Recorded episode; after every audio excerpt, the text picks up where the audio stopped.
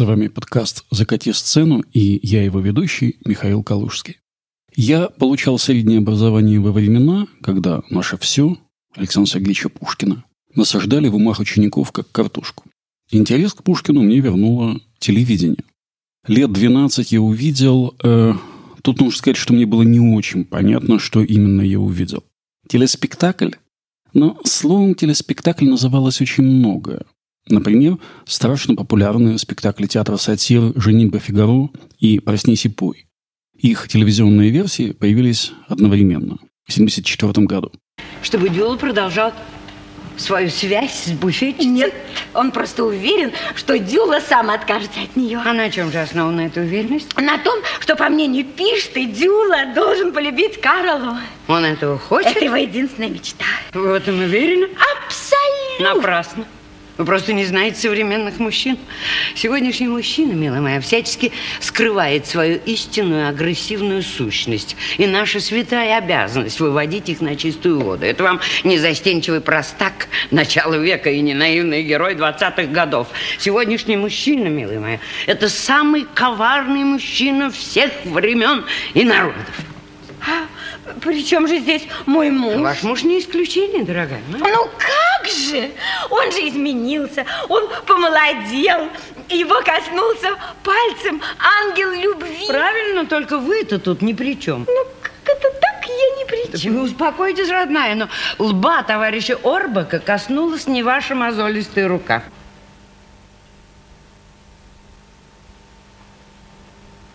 А чья? Карлы. Нет, нет, дядя Тоня, нет. Мой муж не таков. Он не такой, как все те мужчины, которые встречались в вашей жизни, дорогая моя тетя Тони. Вы просто не учли, милая моя, что ваши возлюбленные были детищами капиталистического мира. Возможно. Но все они были прогрессивно настроены. Конечно, по отношению к вам. В том числе и ко мне. Наши отношения никогда не носили реакционного характера. Более того, я считаю, что я внесла свою лепту в развитие международной солидарности и взаимопонимания. Нет, вы не знаете моего мужа. И вы не знаете мир, в котором мы живем. Миру мир. Но вашего мужа я раскусила. Нет, это я его раскусила. Ну, спокойно, это раскусили его мы обе. И если мы сейчас же не предпримем самых действенных мер по его обузданию, дело может кончиться плачевно, и вам придется обращаться в профсоюзный комитет его треста, что само по себе малоэффективно. Нет, я в профсоюзный комитет обращаться не буду. Правильно, мы будем действовать самостоятельно, без профсоюзной поддержки. Это он? Идите сюда. Он не должен нас видеть. Почему? Потому что он должен быть в неведении, он должен думать, что мы спим глубоким безмятежным сном. А мы что? А мы давно на посту, мы бодрствуем, мы готовимся к решительному удару. Нет, это не пишет. Это Дюла возвращается домой радостный, бедняж. Все равно нам надо исчезнуть. Как совсем? Нет, до поры до времени. Надоело слушать каждый день, что не сделай это не надень. Будь послушным, громко не свисти, Возвратись не позже десяти. Ну и комедия «Бомарше», поставленная Валентином Плучиком. И комедия современного венгерского драматурга Миклаша Дьярфаша, ее поставили Марк Захаров, Александр Шервинд, были просто снятыми для телевидения спектаклями. Не в студиях, а на той же самой сцене театра сатиры, правда, несколькими камерами и иногда с крупными планами. Тот телеспектакль по нескольким произведениям Пушкина «Маленькие трагедии» Михаила Швейцара, которые сняли к очередному юбилею нашего всего в 1979 году, был совсем другим. На самом деле это было не столько экранизацией, собственно, маленьких трагедий, но еще и египетских ночей, а кроме того, там были и стихи, и гробовщик из повестей Белкина. По версии Швейцара, каждая из маленьких трагедий – это произведение импровизатора. Герой египетских ночей его играл Сергей Юрский. Так у несвязанных между собой маленьких трагедий появлялся неожиданный, но очень уместный сюжетный скелет. Пушкин оборачивался неожиданной стороной становился интересным даже для замученного школьной программой подростка. А кроме того, там играли потрясающие актеры, а в роли Дон Гуана и вовсе был Владимир Высоцкий. Естественно, когда никто не мог знать, что это последняя роль Высоцкого в кино или на телевидении. Дождемся ночи здесь, ах, наконец! Ах, наконец, достигли мы ворот Мадрида. Скоро. Маленькие трагедии были сделаны довольно скупыми средствами, без киношного размаха, и они не были ни фильмом, ни телевизионной версией спектакля. Многие критики до сих пор считают трехсерийный фильм Михаила Швейцера одним из лучших телевизионных спектаклей, когда-либо сделанных на русском языке. Именно в силу своей телевизионности. 70-е годы были как раз временем, когда, в том числе и по восточную сторону железного занавеса, возникали собственно телевизионные жанры. Ну, например, как это страшно популярное в те годы телевизионное шоу.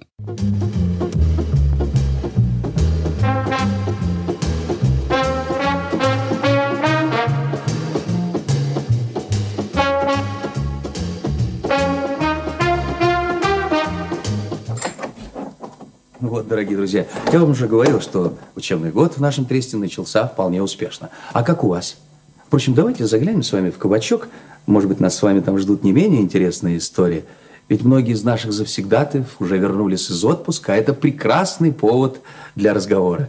Поэтому добро пожаловать в кабачок «13 стульев» неиссякаемый литератор нашего времени, пан Зюзя. Он давно отдал на суд читателей свои произведения, но сам так на этот суд и не явился. Добрейший где-то по большому счету вечерочек, уважаемый пан Гималайский. Да-да. Режиссер нашего Трестовского театра, пан Гималайский. Под его умелым руководством в актерской труппе создалась такая атмосфера, что многим приходится платить за вредность.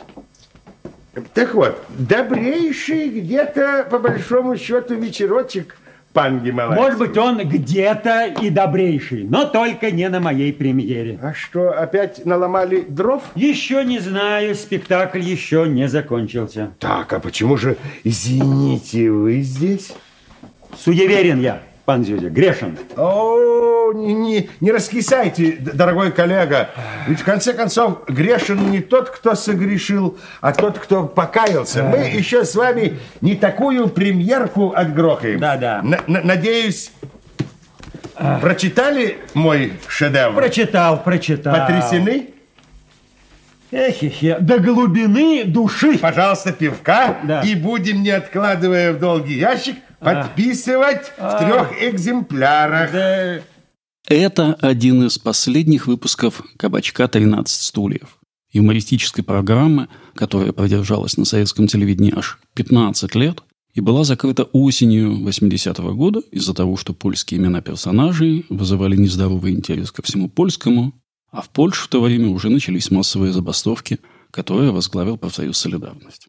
Всего вышло 133 выпуска «Кабачка 13 стульев», и большинство ролей там играли актеры все того же Московского театра сатиры.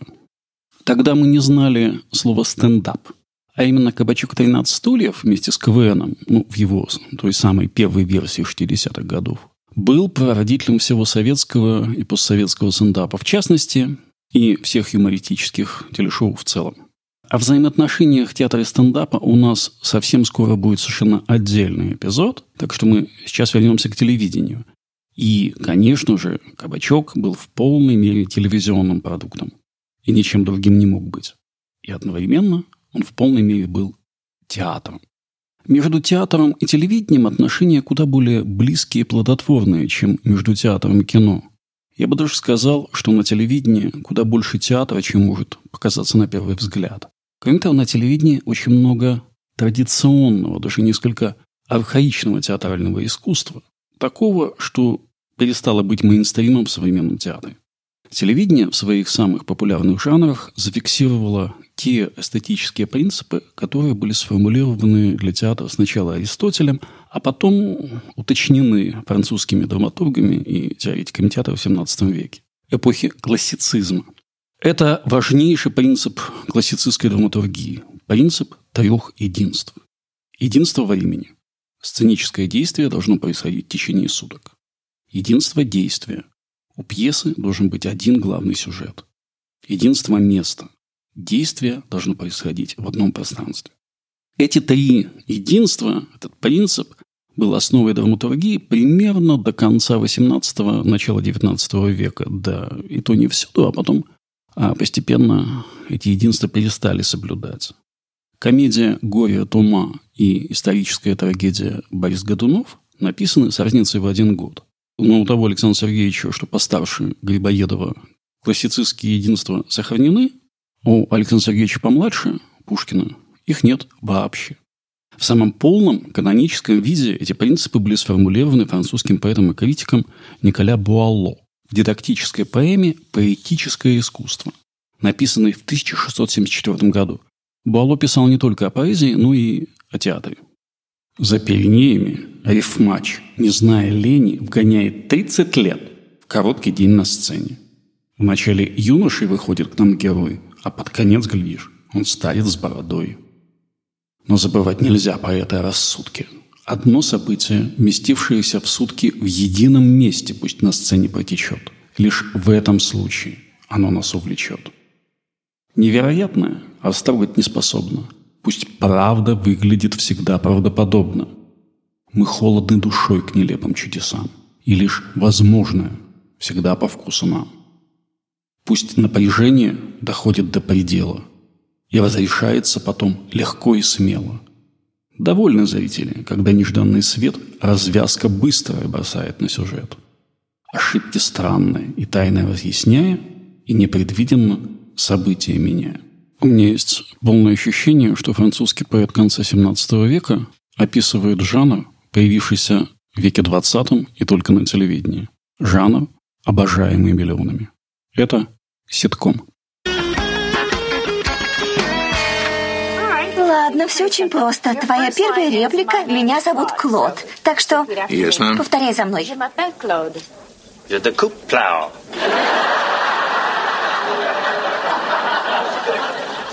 Попробуем еще раз. Давай. Je m'appelle Claude. Je te plie blue. Я не совсем так сказала. Правда? А по-моему, точно так же. Ты серьезно? Да. Попробуем еще раз. Ладно. Слушай внимательно. Понял.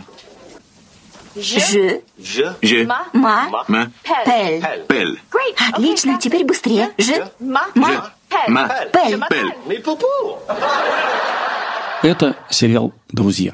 Нельзя не узнать. Кстати, «Друзей» для русского зрителя адаптировал Михаил Мишин, популярный советский юморист и автор сценария того самого эпизода «Кабачка 13 стульев», который прозвучал чуть раньше. И «Друзья» – один из самых знаменитых и, безусловно, самых талантливых ситкомов, прекрасно демонстрирует, что это, по сути дела, театральный жанр, во многом следующий классицистским единством.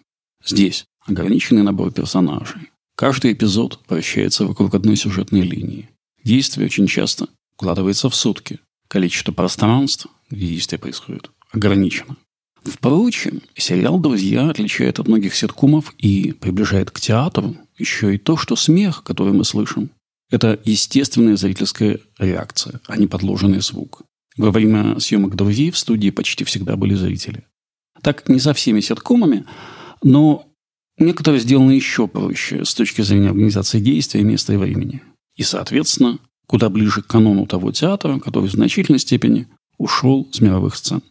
Такая близость ситкомов и театра лежит в первую очередь в истории взаимоотношений театра и телевидения. Первые телевизионные трансляции начались в конце 20-х годов в США и Великобритании, но они скорее были экспериментальными. Полноценное, регулярное, с заранее объявленной программой вещания началось 2 ноября 1936 года на BBC.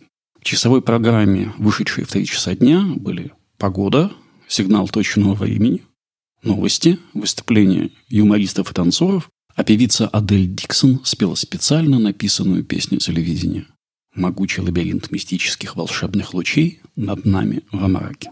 The controllers are ready on vision and sound. The vision and sound are on. The station goes on the air.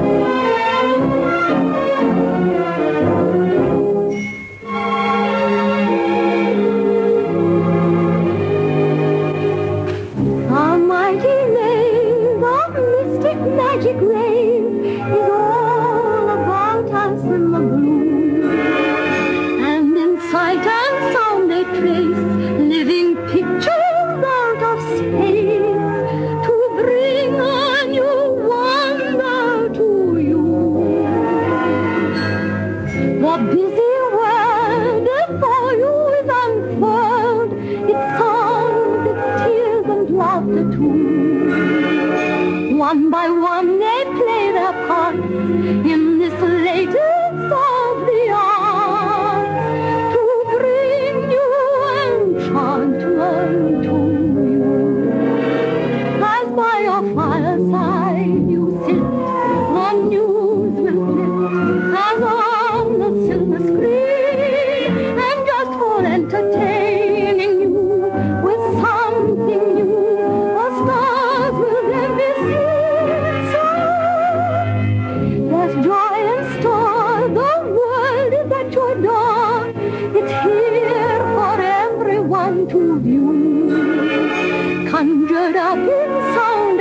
light by the magic ray.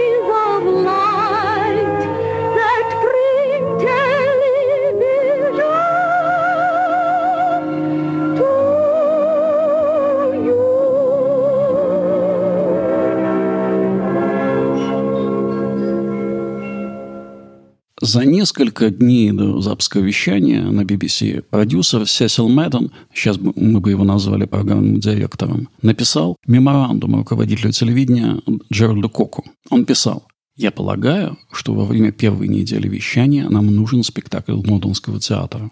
И уже 6 ноября в эфире BBC, это был прямой эфир, был показан специально сыгранный в студии 17-минутный фрагмент комедии Лизи Харкера и Фрэнсиса Прайера «Мэри Голд».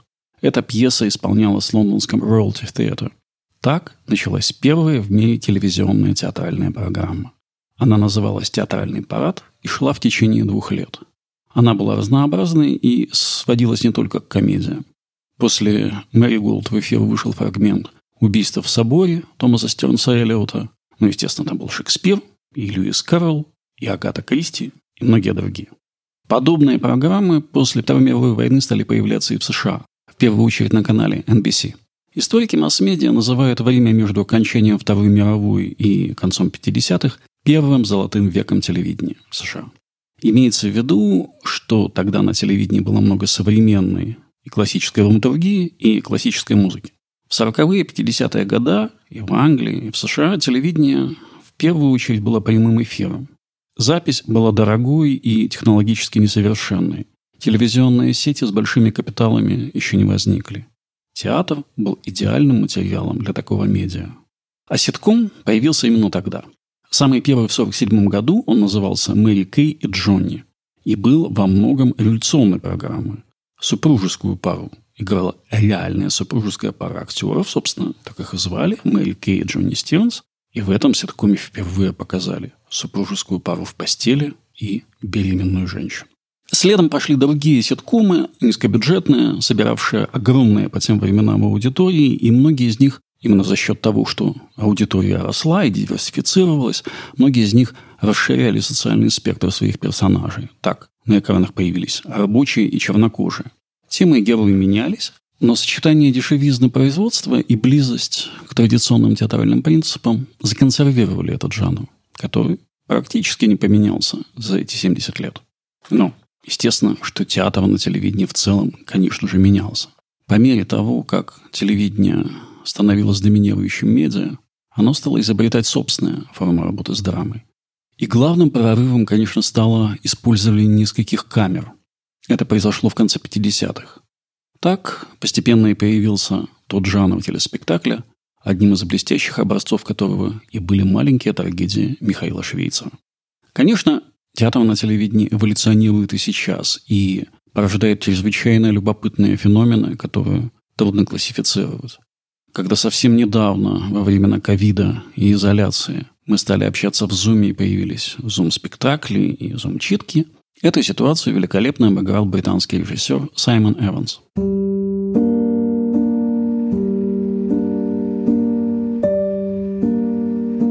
The Welsh must have a good phrase for the end of the world. Why'd you have to say that? You know, Dylan Thomas must have written about it, written a poem or something. Of course, he wrote, uh, Do not go gentle into that good night. Well, there you go. I did a bit for the BBC. Did you? Rage, rage against the dying of the light. Do you know what it is in the original Welsh? How do you mean? Thought it was translated. Translated? Yeah, do you know what he originally wrote? He originally wrote, Do not go gentle into that good night. In English? Yes! That's disappointing. Это сериал «Staged» – постановка. Играющие сами себя Дэвид Теннант и Майкл Шин, не выходя из своих домов, пытаются репетировать по зуму, одновременно ссорясь, сплетничая и разруливая ошибки продюсера. Театр в театре. И даже больше. Ведь они пытаются репетировать образцовую модернистскую пьесу Луиджи Пиранделло «Шесть персонажей в поисках автора», где действие происходит в театре, а персонажи, с одной стороны, сотрудники театра во главе с директором, а с другой – герои ненаписанной пьесы. Так что театр в театре в квадрате. Интересно, что бы сказал по этому поводу Николя Буал? С вами был подкаст «Закати сцену». Я его ведущий Михаил Калужский. Встретимся через неделю.